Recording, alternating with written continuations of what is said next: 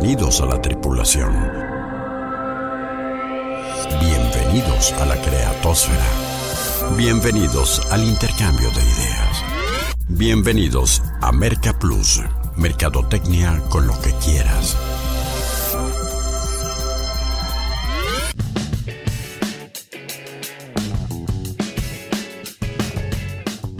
Bueno, y como afortunadamente aún nadie le vende a los robots, la mercadotecnia sigue siendo tan fascinante y tan desafiante para los seres humanos que cada semana nos merece este espacio para charlar en torno a ella.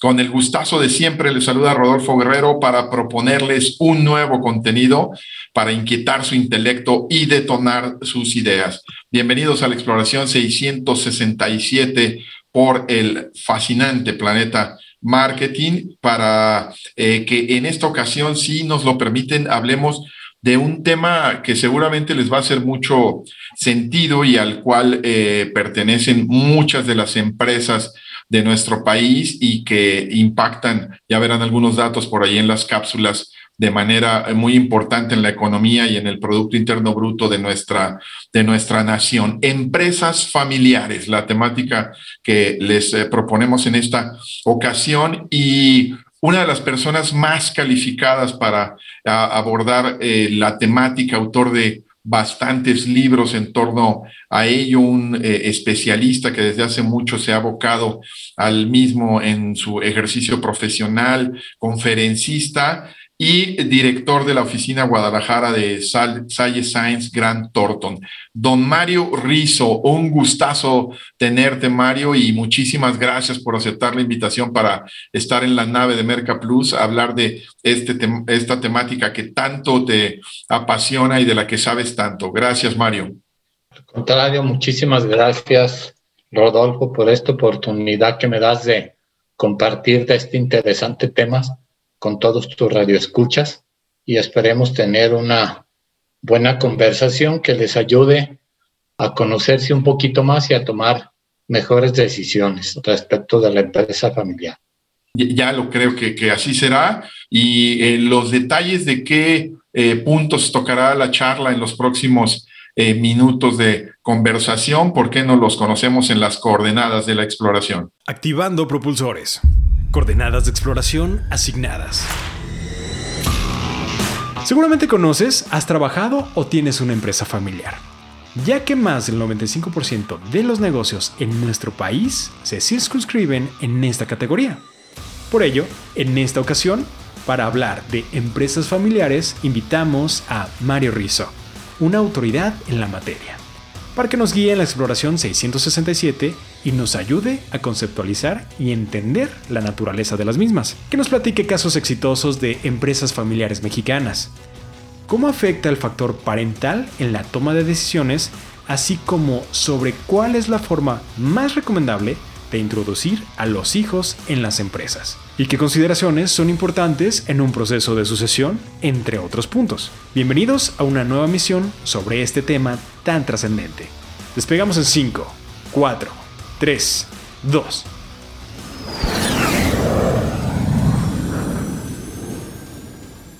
Aclarado lo anterior, pues nos adentramos en la, en la materia y me gustaría empezarte preguntando, Mario, eh, ¿cómo se define o cómo distinguimos una empresa familiar?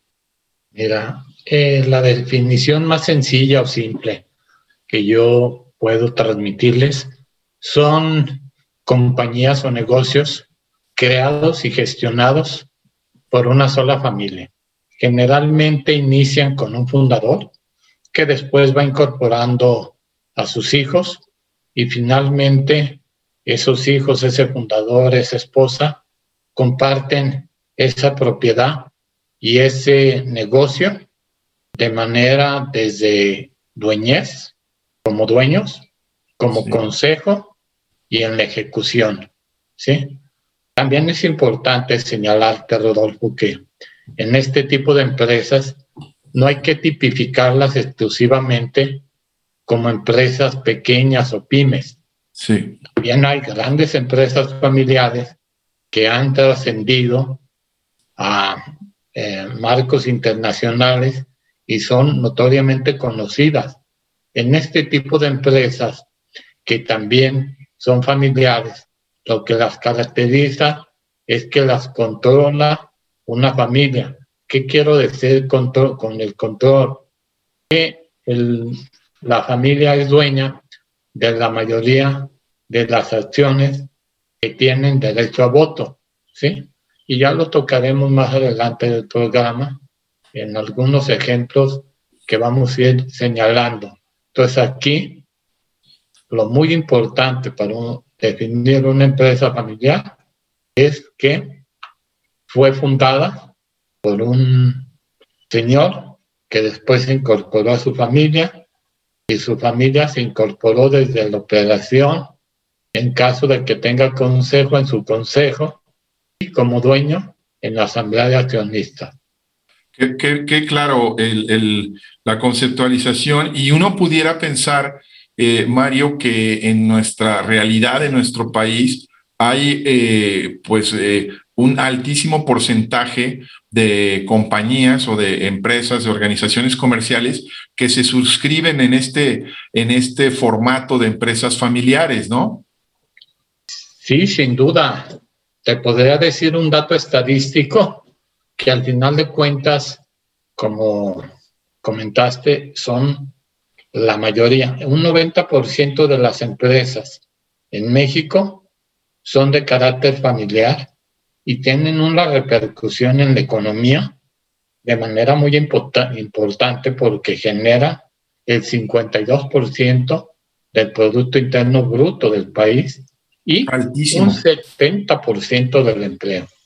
Ya, lo creo, importantísimo. Y particularmente, Mario, en tu trayectoria eh, profesional, ¿cómo, ¿cómo empiezas a especializarte eh, eh, y te metes en este, en este aspecto? entiendo que eres originalmente en tu formación académica y profesional un contador, que, ¿cómo, ¿cómo te vas metiendo en estas en estas peculiaridades hasta ser hoy uno de eh, un asesor muy prestigiado y renombrado, ya lo decía yo, autor de varios libros este, y conferencista sobre estos temas, pero ¿cómo, ¿cómo empiezas a engancharte con la empresa familiar, Mario?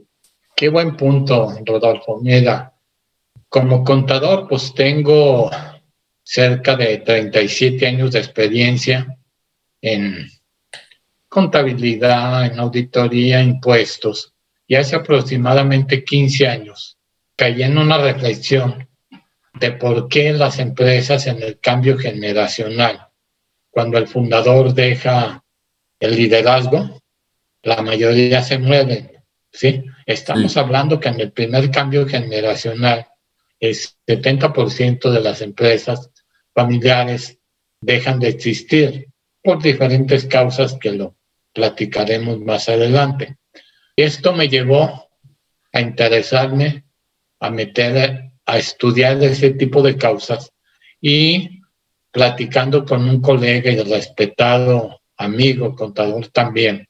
Ella estaba en el tema de empresas familiares, el doctor José Mora, un excelente escritor, estudioso también de esta materia, me dice, Mario, en materia de auditoría, impuestos, contabilidad, la mayoría de los contadores lo sabemos. Muy poca gente se ha dedicado o profesionista a estudiar lo que viene siendo la empresa familiar y de ahí nació mi interés en empezar a incursionar en este apasionado mundo de las empresas familiares con la finalidad, Rodolfo, de dejar un legado de conocimiento para que estas empresas cambien esa estadística de mortandad. Oye, pues qué, excelente eh, eh, narrativa, qué excelente historia de cómo te fuiste especializando. ¿Cuáles son las, las ventajas y las desventajas, sobre todo en cuanto al crecimiento y el desarrollo de una empresa eh, eh, de que se, se siga manteniendo en una estructura familiar? Mira, qué buen punto. Ventajas. Voy a tratar de, de ser muy específico y concreto. La primera que, a mí, que en mi experiencia he conocido es una cultura empresarial más fuerte.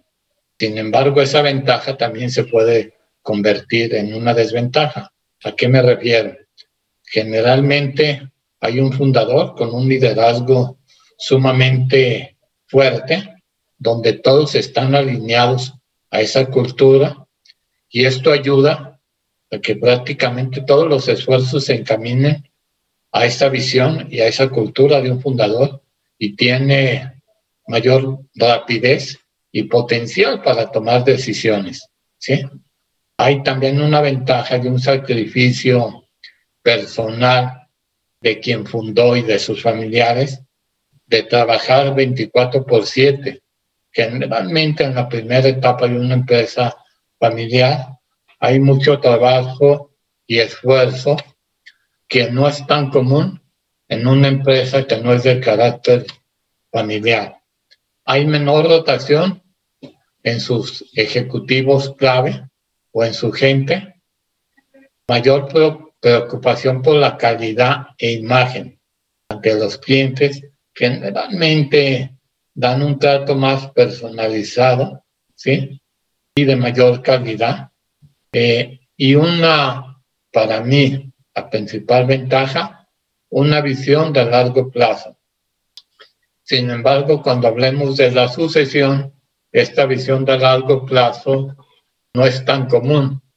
Porque no se planea. Ya lo creo. Ahora, partiendo de esto, de, de, estas ventajas que enlistaste, eh, también eh, la estructura familiar puede afectar, en tu experiencia lo has visto, eh, factores clave para competir en un mercado como el desempeño y la rentabilidad de una, de una empresa. Digo, creo que hay vicios muy instalados en la, a veces en la cultura de la empresa familiar mexicana, particularmente, por lo menos en algunos casos nosotros los hemos visto también en nuestro ejercicio profesional, en nuestras asesorías, consultorías, y, que a veces da la impresión de que pudieran estar eh, inhibiendo el desarrollo de esas habilidades para competir y rentabilizar una empresa. ¿Qué nos dices tú en tu experiencia sobre este punto, Mario? Mira, muy importante, sin duda como te puede jugar a favor, te puede jugar en contra. Depende mucho de esa cultura empresarial del fundador. Si tiene perfectamente claro que no es nada común, y lo quiero hacer muy reiterativo, que la familia es un círculo diferente que la empresa, generalmente se confunden roles. Y como bien señalas en la pregunta, la familia si está ocupando un puesto dentro de la empresa familiar, algún familiar que no cumple con los méritos, baja la rentabilidad y también no nomás baja la rentabilidad, deja de atraer talento externo. ¿Qué sucede? Que como no tratas igual a los familiares que a los no familiares dentro de la empresa, los no familiares acaban vamos a decir, saliendo de la empresa los que tienen talento y generalmente te quedas con gente que no cumple adecuadamente con el perfil y por lo tanto disminuye su potencial para poder competir. Entonces, a manera de desventaja, te puedo comentar que también es muy común que dado el nexo emocional que necesariamente se da entre los integrantes de la familia, es común también que existan celos, rencillas o presiones que impactan en el desempeño de la empresa. Ya lo creo. Una historia muy típica, muy repetitiva, Mario, también es que eh, en esa primera generación del fundador eh, pues eh, obviamente crear una empresa, sobre todo, eh, insisto, en la primera generación, demanda muchísimo tiempo, muchísimo esfuerzo que indudablemente se lo estás quitando a la familia. Y a mí me ha tocado ver casos en que luego viene una parte compensatoria cuando la, la llega eh, la empresa a un cierto desarrollo o el empresario a una cierta edad en que como que trae una, un mea culpa, una cruda, si me permiten el término, y empieza eh, a tomar decisiones, sobre todo en la forma de introducir a los hijos en la empresa, eh, en que pues terminan saliendo unos, lo voy a decir a título personal, pues unos juniors este, no muy aptos este, necesariamente por, para, para tomar las riendas de la empresa, ¿no? Sin duda, ¿eh? Qué buen punto señalas. Y es muy, muy, muy común ese sentimiento de culpa de que no te compensé con tiempo. Cuando ya la empresa... De ti. Sí. Cuando ya la empresa está en una etapa que tiene buenos recursos, empiezas no a hacer el uso adecuado de esos recursos para compensar ese tiempo que no le dedicaste a los hijos. De hecho, escribí un libro que se llama Laboraditos, sea donde toco de fondo ese tema que estás comentando, Rodolfo, que llegue el momento que aparte de que no los desarrollaste adecuadamente, ni siquiera para ser dueño, ya no te digo para trabajar en la empresa. A veces cae también en un, en un supuesto todavía más grave, que se pueden meter en ciertas adicciones porque nunca estuvimos equilibrados los tiempos de empresa-familia. Claro, eso es, eso es frecuente. Y, y en, el, en el otro eh, lado de la balanza, eh, hablando eh, de casos bien llevados, casos exitosos en México, eh, y, también seguramente, o más particularmente en la ciudad de Guadalajara, que te habrá tocado alguno de asesorar en tu vasta experiencia y el portafolio de tus clientes. ¿Qué, ¿Qué, casos exitosos podríamos citar en México como ejemplares de empresas familiares? En México, sin duda, Grupo Bimbo. A nivel México, ¿eh? Grupo Bimbo, sin duda, la familia Servitje ¿sí? Una empresa, una empresa fundada en 1943, ¿sí? Que surgió con una idea de una panificación. Ahorita es una empresa con un gobierno corporativo muy bien definido, muy, la participación de la familia muy bien definida y a nivel mundial reconocida sin duda. Yo creo que es una de las empresas estandartes de México. Sí, con presencia, eh, como bien lo citas, en muchos países, ¿no? En muchos países sigue siendo familiar, bien gobernada, bien dirigida, bien establecidas sus reglas del juego, con valores muy bien fundamentados. Y ese sin duda es un caso de éxito de una empresa mexicana. A nivel Jalisco, estoy hablando de empresa notoriamente conocida, Grupo Urrea. Urrea fue fundada en 1907, tiene más de 100 años. muy pocas. muy, pocas pueden presumir un siglo, ¿eh? Muy pocas. Podemos contarlas. Más esa pregunta siempre la hago yo cuando doy este tipo de plática o conversación señálame una empresa centenaria de Guadalajara. No ubico más que Cuervo y Urrea. Sí, ¿verdad? Sí. Muy bien. Puede haber más, ¿eh? Sí, seguramente. Este, seguramente entre las que nosotros hemos tenido acá en el, en el programa, creo que por ahí también se contaba eh, ópticas Calpini, ¿Cómo afecta, ya lo empezaste a describir o a, bocetar un poco, pero eh, sobre todo, cómo es recomendable manejar el factor parental en la toma de, decisiones en una empresa? Bueno, qué buen punto vamos a, desarrollar en, este. Como si fuera una, como si fuera una receta mágica, ¿no? Bueno, mira, la receta mágica, el factor parental, se los comunico yo en mi experiencia a mis clientes y cuando empezamos a elaborar las reglas del juego es, primero que nada suena fácil, pero a la vez es difícil, el conocimiento de tus hijos, ¿sí? Conocer y aceptar cuáles son las fortalezas y debilidades de tus hijos. ¿A qué llevo con esto, Rodolfo? Es difícil a veces que como padres aceptemos que tenemos hijos con competencias diferentes, cualidades, ¿por qué no? También con, con debilidades o limitaciones, ¿no? Sí, cómo no. Y si no aceptamos esta base, vamos a tomar decisiones equivocadas porque los queremos tratar iguales. Y creo, en mi concepto, para que una afectación positiva en la toma de decisiones, tendríamos más que tratarlos iguales, ser equitativos. Sí. ¿A qué me refiero con equidad? Posiblemente ponerle un banco más alto al que tenga menos tamaño y un banquito más bajo al que tiene más tamaño. ¿Sí? Claro. Y bajo esa base, construir mi legado y tomar decisiones. No puedo poner a todos mis hijos en una estructura de la empresa donde demande competencias diferentes. ¿Sí?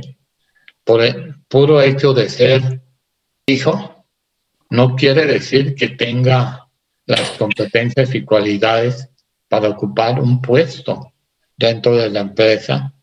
Y ya que toquemos gobierno corporativo más adelante, posiblemente tampoco un puesto dentro del gobierno, perdón, de consejo de administración, ¿sí? Y todavía más difícil, ¿a quién dejo de dueño y en qué porcentaje para darle gobernabilidad a la empresa? Ya lo creo. Y, y una vez que, que tratas de hacer de la forma más objetiva y menos emocional eh, esta, esta buena recomendación de, de conocer la, la, personalidad de cada uno de tus hijos con sus fortalezas, sus debilidades y de tratar de ser equitativo.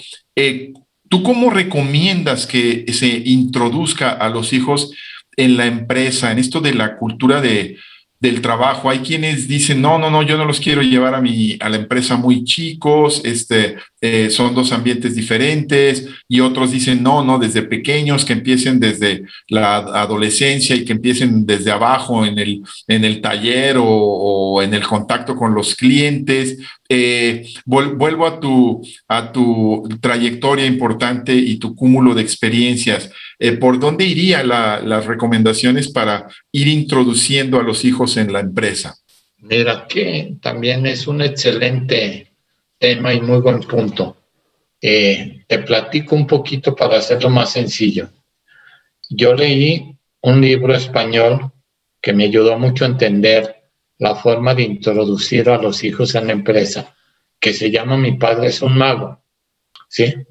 Es una historia en que este señor tuvo la habilidad de llevar desde niño a su hijo, pero respetando sus gustos y mostrándole él lo que él le apasionaba hacer dentro de la empresa.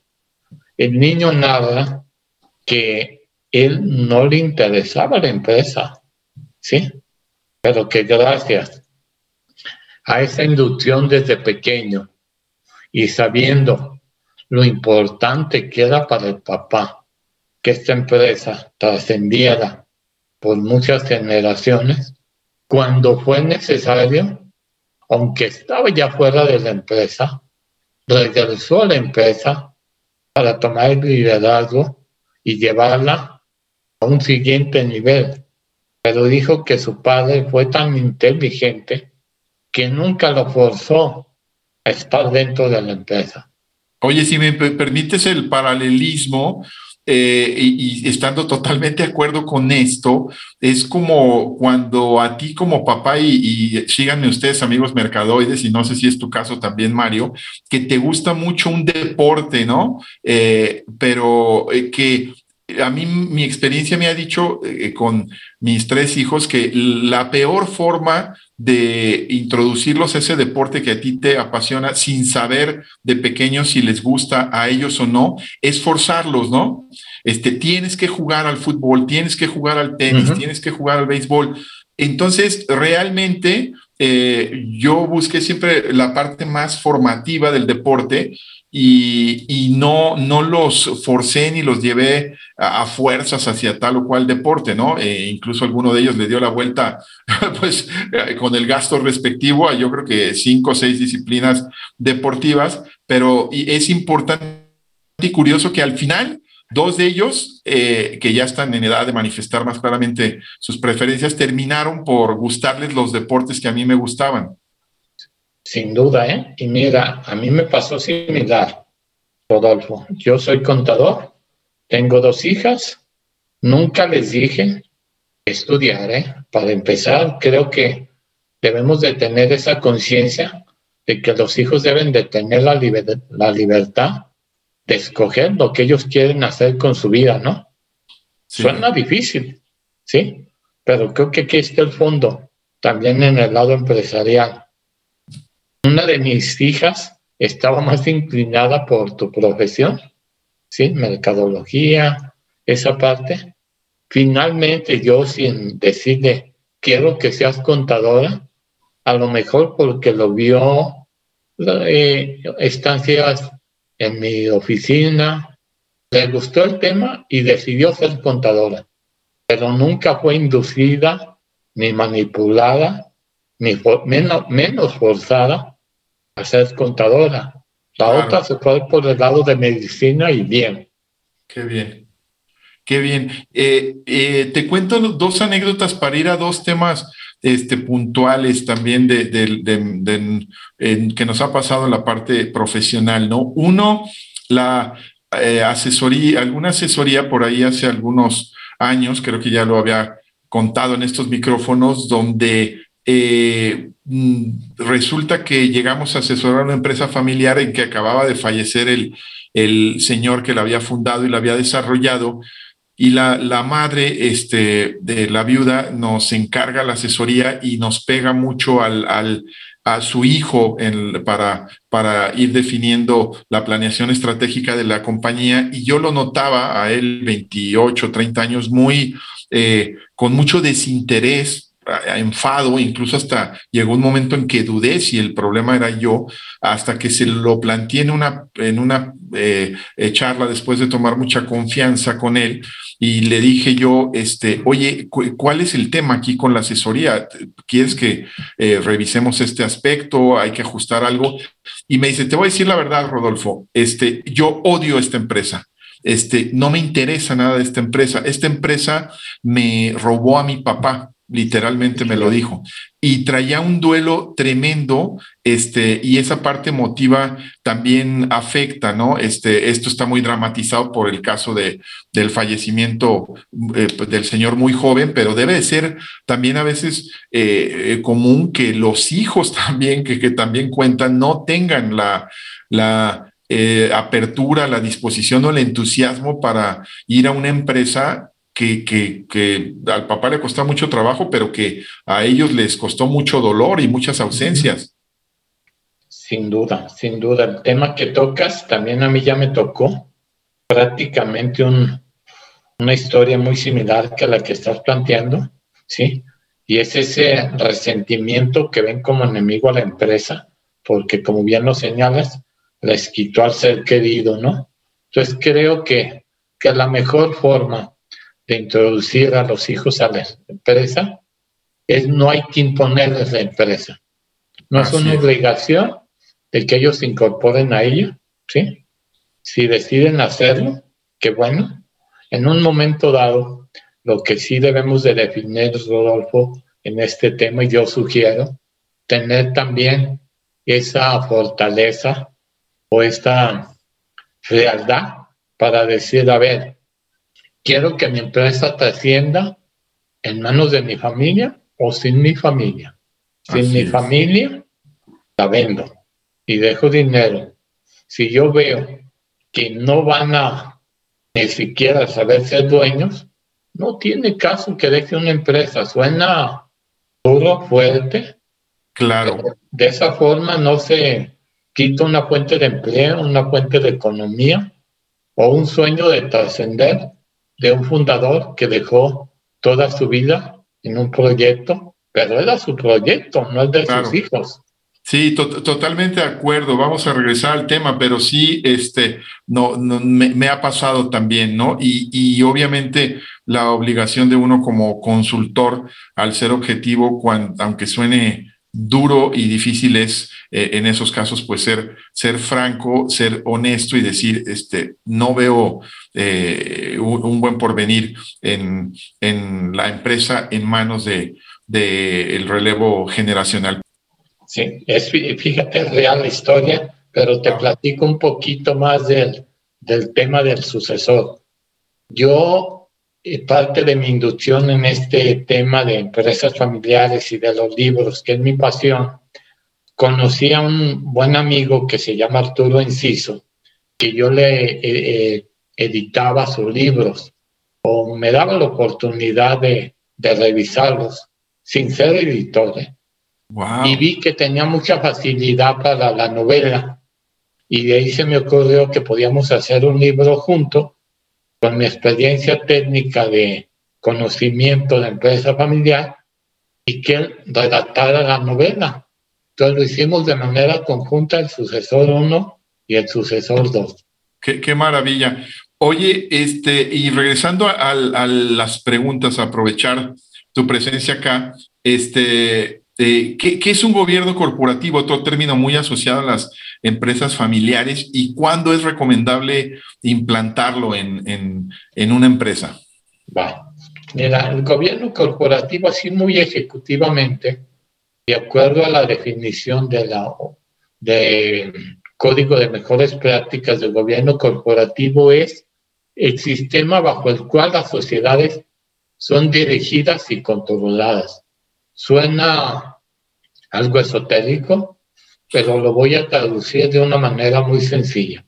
Es establecer un orden de gobierno en una empresa en donde se adecue y conozca perfectamente cuáles derechos tienes como accionista, cuáles son los derechos y obligaciones de un consejo de administración y ¿Cuál es la función de un director general? ¿Qué necesita para establecer un gobierno? Pues básicamente tener definido un rumbo.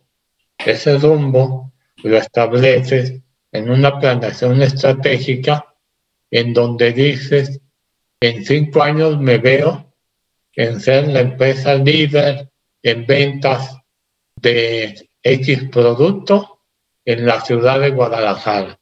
Para lograr eso, ¿qué vas a hacer? ¿Cómo lo vas a controlar? ¿Cómo lo vas a medir? ¿Y qué responsabilidades tiene cada gente o, directivo en el organigrama? Al final del día, un gobierno corporativo tiene como propósito potenciar el crecimiento y continuidad de una empresa familiar y otorgarle una ventaja competitiva, vigilando y fomentando la confianza de terceros. Oye, las decisiones no las toma Rodolfo solo o Mario solo, las toma un órgano colegiado con diferentes competencias y la decisión es mejor. Claro, eso siempre será eh, lo más eh, recomendable, ¿no? Eh, y, qué consideraciones eh, de regreso al tema de la, de de la sucesión y de, esta, de este libro tan anecdótico, tan digerible en su lectura, pero tan ilustrativo y aleccionador que has escrito, Mario, ¿qué consideraciones dirías que son las más importantes en un proceso de sucesión de, relevo este, generacional en la dirección de una empresa? Mira, muy puntualmente te voy a decir mis puntos clave. Primero que nada, vuelvo, definir qué tipo de empresa queremos construir para un futuro. Segundo, perfil de quienes deben manejar esa empresa. Tercero, identificar los candidatos tanto en la familia como de manera externa para esos perfiles. Diseñar el plan de formación de los posibles sucesores. Evaluar sistemáticamente los candidatos y, lo más difícil, decidir quién será el sucesor. Porque luego sucede que a lo mejor no es ni el primogénito o a lo mejor no es ninguno de los varones, ¿no? Exacto. Y qué buen punto toca, vuelvo con el inventario familiar.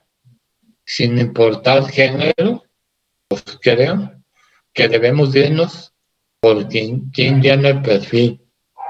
Voy, a ser muy coloquial y perdón por el francés, pero eh, ya, ya mis amigos mercadoides seguramente están extrañando que no me aviente mi guarrada del, programa, pero recuerdo perfecto que eh, eh, dos de mis hermanos este, se, tenían la peculiaridad de que uno de ellos tenía tres varones y el otro de ellos tenía dos mujeres y se bromeaban uno al otro y le decía el que tenía los varones al, al, otro, este, no, pues es que nadie da lo que no tiene, ¿no? Los limones damos limones, ¿no? Y entonces mi hermano, el que tenía las mujeres, le, le, contestaba, no, no te equivoques, lo que pasa es que Dios pone huevos donde hacen falta.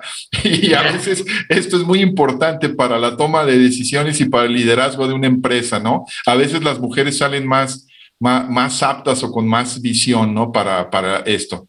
Y de hecho me ha tocado, ¿eh? Sí. De hecho estoy eh, coachando a un par de mujeres que han hecho un excelente trabajo en la sucesión de la dirección de empresas locales, ¿sí? ya de, de buen nombre, y se decidió que fueran ellas.